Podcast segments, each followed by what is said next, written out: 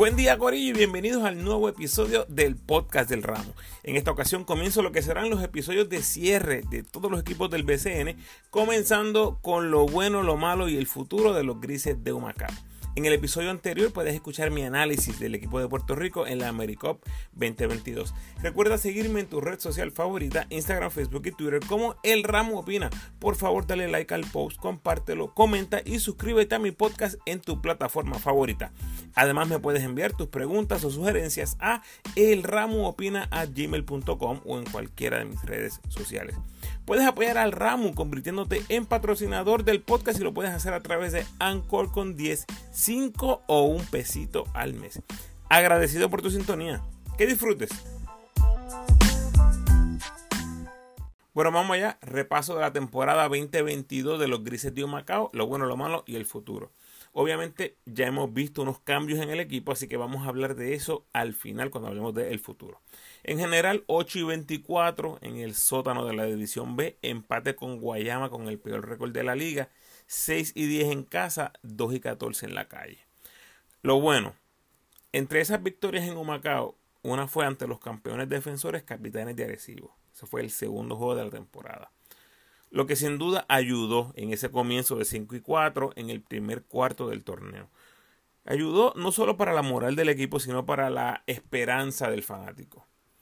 Y otra victoria que tengo que resaltar como significativa es la que lograron en Guaynabo en las postrimerías del torneo. Derrota enorme para los Mets que quedaron eliminados en gran parte por esa derrota que le propinaron los grises. O sea, a pesar de que los grises estaban eliminados hace rato, batallaron hasta el final y le aguaron la fiesta a Guaynabo. Eso hay que resaltarlo. En general, gran mejoría en relación a la temporada anterior. 2021 tuvieron marca de 3 y 29, 1 y 15 en casa. En el 2022, 8 y 24 en general, 6 y 10 en casa.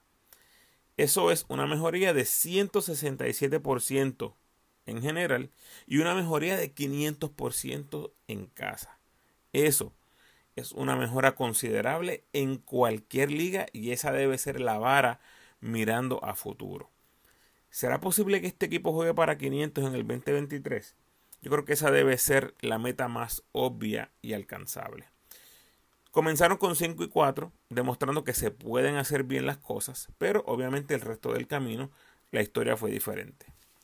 El colectivo no pudo disfrutar mucho, pero individualmente hay que resaltar varios jugadores. Gaby Velardo. En total estuvo los mejores números de su carrera con 450 puntos, 151 asistencias, 113 rebotes, 28 robos, 40 triples, 76 tiros libres, 167 canastos y 809 minutos. Fue el único jugador en el BCN que registró más de 400 puntos, más de 150 asistencias y más de 100 rebotes.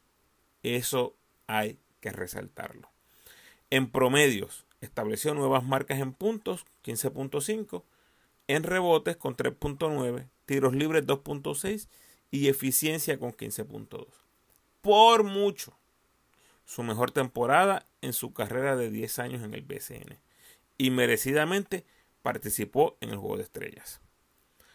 Otro jugador que hay que resaltar es Timach Parker Rivera. 10.5 puntos por juego, 8.4 rebotes, 61% de campo, terminando como uno de solo tres nativos con más de 200 puntos y más de 200 rebotes. Los otros dos, Jordan Cintrón y Emi Andújar. Y eh, tengo que resaltar que se le dio la oportunidad a los jóvenes. Tienes a Spotsville con 17 minutos por juego, Jenkins 12 minutos por juego, Luis Rivera 16 minutos por juego y Capos 18 minutos por juego. De ese grupo, ¿verdad? Tengo que resaltar lo que hizo Luis Rivera, dio destellos de que será un gran armador en la liga. Tiene ese instinto asesino con el balón cuando está en ofensiva y me parece que tiene todas las herramientas. Eh, toca seguir mejorando el físico, para poder terminar mejor cerca del canasto absorbiendo contacto. Yo le auguro un gran futuro. Como dije, es atrevido y eso es bien importante en esta liga. Y a Capos tengo que mencionarlo porque incluso lo mencioné como un candidato para que se integre a la selección nacional de Puerto Rico por lo que brinda, ¿no? Es un jugador bien parecido a lo que vimos antes de Ricky Sánchez y en ese momento cuando hablaba en el podcast eh, no mencionaba a Capos como oh que está sembrado en el equipo que tiene que estar sembrado simplemente lo menciono como un jugador que su skill set, las cosas que él trae como herramientas, sus talentos, pudiera ser algo que ahora mismo necesitemos en el equipo nacional. No tenemos ese hombre grande que tira a distancia. El más que tenemos ahora mismo es Chris Ortiz y vimos por ahí que Jordan Cintrón se atreve a tirar el triple, que George Condi se atreve a tirar el triple, pero Capos lo hace mucho más natural, es parte de su juego el tiro largo se atreve, ¿verdad?, a hacer el contest en, en, defensa. Así que yo creo que es un jugador que tenemos que seguir observando y me parece que eventualmente se le debe dar esa oportunidad el equipo nacional. Y otra de las cosas buenas para finalizar esta parte, la salida de Anthony Cambo. Eh, era triste realmente ver una plaza de refuerzo ocupada por un jugador que no cumple con las características de un refuerzo. Y también tengo que resaltar aquí en las partes positivas el retiro de Alvin Cruz, la manera en que lo hizo, yo creo que hay que resaltarlo, ¿verdad? Un jugador que le dio muchísimo al BCN por muchísimos, muchísimos años. Y el último punto, el público fue a la cancha. Yo creo que cuando se trata de hacer las cosas mejores, el público lo ve, lo respeta, participa y lo respalda. Lo malo, Terminaron con 3 y 20 el season. Las adquisiciones de la temporada muerta no pudieron mantenerse saludables. Ricky Sánchez apenas 5 juegos, Jorge Matos 14 juegos, Caratini 6 juegos. Ninguno siquiera llegó a la mitad de la temporada. Otro punto negativo, los refuerzos. Casi todos los refuerzos que trajeron fueron serviciales, pero no cumplieron con lo que se espera de un refuerzo en nuestra liga trataron varios, ¿verdad? Unos fueron mejorcitos que otros, pero en general se llevan una C los refuerzos que trajeron. ¿Qué significa eso? Tienes que traer refuerzos que vengan a cargar tu equipo, ya sea en un lado o en el otro. Especialmente si eres un equipo que está último en la tabla de posiciones. Usted dice, ah, no, que vayamos, que recibo. Esos son casos completamente diferentes. Humacao necesitas traer gente que te venga a aportar en grande y a cargarte. Tenías a Swing, era un anotador, buen anotador, 15 puntos por juego, excelentes porcentajes, bastante eficiente, pero era solo uno realmente que fue efectivo. Asimismo, tienes que buscarte un armador de calibre y lo sumas a otro hombre grande que le haga compañía a T-Match. Tener derecho a tres refuerzos y estar empezando con uno es completamente inaceptable. Eso lo vi en varias ocasiones y eso no tiene ni pies ni cabeza. Vamos a ver lo que pasa en la temporada muerta con esto de los refuerzos, pero bajo ninguna circunstancia un refuerzo debe empezar en el banco, mucho menos en una plaza como Macao. Miren lo que San Germán logró con dos buenos refuerzos, ¿verdad? Piezas perfectas en el rompecabezas. Eso que hizo San Germán es ejemplo de que se puede. Y tampoco estoy, estoy aquí medio, medio, medio, porque tampoco quiero darle tantísimo crédito a San Germán, porque el plan era París siempre fue París Y Holly Jefferson les cayó del cielo, eso fue un milagro, ¿verdad? En términos baloncelísticos. Pero la conclusión de este caso, con Holly Jefferson, Mason y todo el elenco de los Atléticos, es que se puede. No necesitas necesariamente las superestrellas nativas para tener un equipo competitivo. Y obviamente, ¿verdad? Es claro que siempre hace falta un poco de suerte en todo esto. Otra cosa negativa que no entendí bien fueron los cambios con Pacheco. Recibes a Pacheco desde Ponce, cediendo un turno de primera ronda del draft. Después cambias a Pacheco, que no estaba jugando tan bien, pero yo lo veía como el puengal del futuro, ¿verdad? En, en mis ojos. Lo cambias por Lorenzo Jenkins. Realmente no entiendo, no entendí ese momento, todavía no entiendo. Tal vez estaban pensando en el futuro y en cómo preferían, ¿verdad? Los grises, un point guard de esos que vienen por ahí en camino en los próximos drafts, sabiendo que el equipo va a estar abajo, ¿verdad? En el ranking, en la tabla de posiciones, por lo tanto vas a poder escoger prácticamente a quien quieras en el sorteo de nuevo ingreso. Curiosamente, lo que hubiera pasado este año si hubieran mantenido el primer turno del sorteo. Tener a Waters o a Condit hubiera sido magistral para su futuro. Ya veremos a ver qué pasa ahora. Vamos a los saludos, Corillo. Eh, de nuevo, momento especial donde agradezco esa fanaticada del ramo que siempre está por ahí comentando o compartiendo mi contenido o haciendo ambas. A todos ustedes y a todas ustedes, gracias.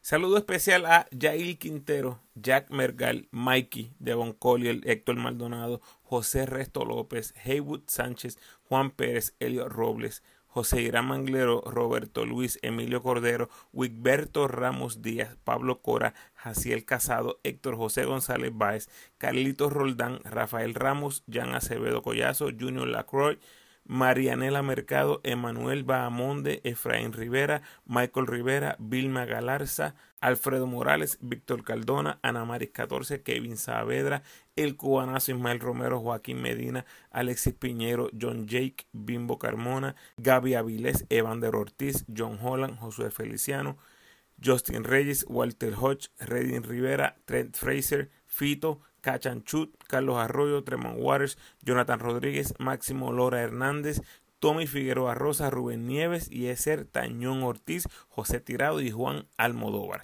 De nuevo, gracias. Y el futuro. Bueno, Timash Parker Rivera, Gaby Velardo Rivera y Matos. Ahí está clarísimo el futuro del equipo. Pensaría uno, ¿verdad? Así fue que se despidió la administración pasada. Así que ya veremos qué filosofía tiene Roca y Canen, qué van a hacer con las piezas disponibles y cuáles se encajan en lo que quiere hacer Canen. El track record de Roca está ahí, ¿verdad? Es como un apoderado, pero realmente tiene mucha experiencia. ¿Qué trae él o qué vimos de él en los pasados años? Él fue el encargado de traer jugadores como Tu Holloway, que fue campeón con quebradillas, MVP. Tienes a Will Daniels, también campeón. Lamar Patterson, Mark Lyons, Melo Trimble, Caddy Lane, Raychon Terry, MVP. O sea que tiene un buen track record de los refuerzos que ha traído hasta el momento Roca. Canen, pues ya trae la experiencia de San Germán y de Ponce. Es un tipo que va a traer disciplina, carácter y mucha intensidad y ya tiene experiencia en finales no le da miedo usar a los jóvenes. Ya vimos que le dio la bola a Gary en San Germán. En Ponce confió en piezas jóvenes como Murphy, Ford, Sammy Mojica, Luis López, Pacheco, Hanif y Jay Crawford, Jomal Cruz. A todos le dio minutos, le dio oportunidad. Así que me parece que Karen debe ser un buen coach en Humacao con las piezas que tienen. Aquí la pregunta va a ser, ¿cuál es el plan para desarrollar a estos chamacos? En el papel, uno pensaría que Gaby y Parker están seguros, ¿verdad? Como escolta y delantero. Maybe Matos en la 3 y los otros dos puestos pues serían los dos refuerzos. Del banco tienes a Rivera, Spotsville, Jenkins, Capos, Butler. Eso que mencioné es un cuadro regular competitivo, pero con una banca que necesita más experiencia para competir. Ahí es donde estriba la pregunta, ¿verdad? ¿Se sentirá bien la nueva administración dándole cancha a toda esa segunda escuadra con las adquisiciones que hagan en la temporada muerta para seguir adelante, con lo que casi seguro serán unas cuantas temporadas más perdiendo, o buscarán más veteranía y experiencia en la agencia libre, que ya sabemos que cuando tú traes jugadores de más renombre o jugadores con más experiencia, usualmente el que es relegado es el más joven. Vamos a ver qué pasa aquí con los Grises de Macao. Y cuando me refiero a jugadores veteranos que pudieran llegar, estoy hablando de jugadores como, qué sé yo, un Joe en Villegas, un Chris Gastón, Quascut, Arnaldo Toro, Chris Brady. Jugadores con roles pequeños en otros equipos que tal vez quieran un poco más de protagonismo y busquen alguna manera de salir de los equipos donde están actualmente. Vamos a ver qué pasa. Hay muchos por ahí que pudieran estar disponibles vía cambio o que se pueden adquirir en la agencia libre, vamos a estar bien pendientes a qué hacen la nueva administración de los Grises de Macao. La mejoría es evidente, el plantel ha mejorado bastante desde el regreso de la franquicia y ahora tienen un nuevo combo apoderado dirigente que ya tienen experiencia en finales del BCN. Deben seguir en el sótano, un Macao, pero el papel dice que seguirán subiendo en calidad y competitividad. Hasta aquí nos trajo el barco, los leo en las redes. Gracias por sintonizar, Corillo. Por favor, ayúdenme compartiendo este episodio en sus redes sociales y con todos los fanáticos de los grises de Humacao que conozcas. Si quieres seguir escuchando mi contenido, te invito a escuchar mis episodios más recientes. En el 145 está el análisis de la selección en el Americop 2022. En el 144 está el análisis de la pasada ventana. En el 142, el análisis de la final del BCN entre vaqueros y atléticos. Y del episodio 99 en adelante está la serie de entrevistas que titulé La Plata Olvidada, celebrando su aniversario número 25 este agosto del 2022 que acaba de pasar.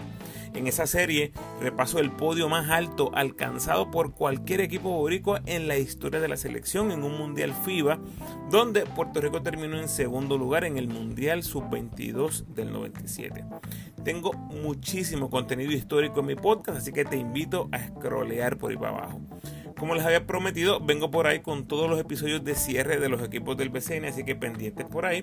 Como ya les mencioné, lo bueno, lo malo y el futuro de cada equipo del baloncesto superior nacional. Quiero tomarme unos segundos para resaltar la increíble gesta del equipo femenino, terminando octavas en el mundial que acaba de concluir. Los que me siguen por bastante tiempo saben que no sigo otros deportes sobre el baloncesto y no sigo nada del baloncesto femenino puertorriqueño. Igual estuve viendo esos jueguitos y apoyando a las magníficas. Muchas felicitaciones a todo el equipo, el staff, las jugadoras del equipo de Puerto Rico. Bueno, ya empecé la cobertura de nuestros boricuas en el exterior en mis redes sociales, enfocándome mayormente en los jugadores activos en Europa, G-League, las mejores ligas del mundo. Así que asegúrate de estar siguiéndome en todas mis redes sociales para que estés al tanto de todo. Si tengo el tiempo, voy a tratar de hacer un podcast al mes repasando las actuaciones más significativas de los jugadores activos en el exterior, así que pendiente por ahí. Y último anuncio a los que todavía quedan por ahí escuchando quiero hacer un podcast contestando tus preguntas. O sea, las preguntas de mis oyentes. ¿De qué ramo? De lo que sea. Hay varios de ustedes que siempre me están comentando por ahí, por mensajes privados, en los comentarios en los posts, y a veces tenemos buenas discusiones por ahí, así que me gustaría sumar eso en un podcast. Así que si quieres que tu pregunta sea parte de ese podcast, por favor escríbeme. Tírame la pregunta por mensaje privado en la red social que prefieras o por email. Y cuando llegue a 10 preguntas, voy a tirar el podcast. Así que espero por ahí sus preguntas. Como siempre, te invito a que te suscribas al podcast. Déjame tu mejor review, por favor. Y sígueme en tu red social favorita: Facebook, Instagram o Twitter. De nuevo, agradecido por tu sintonía.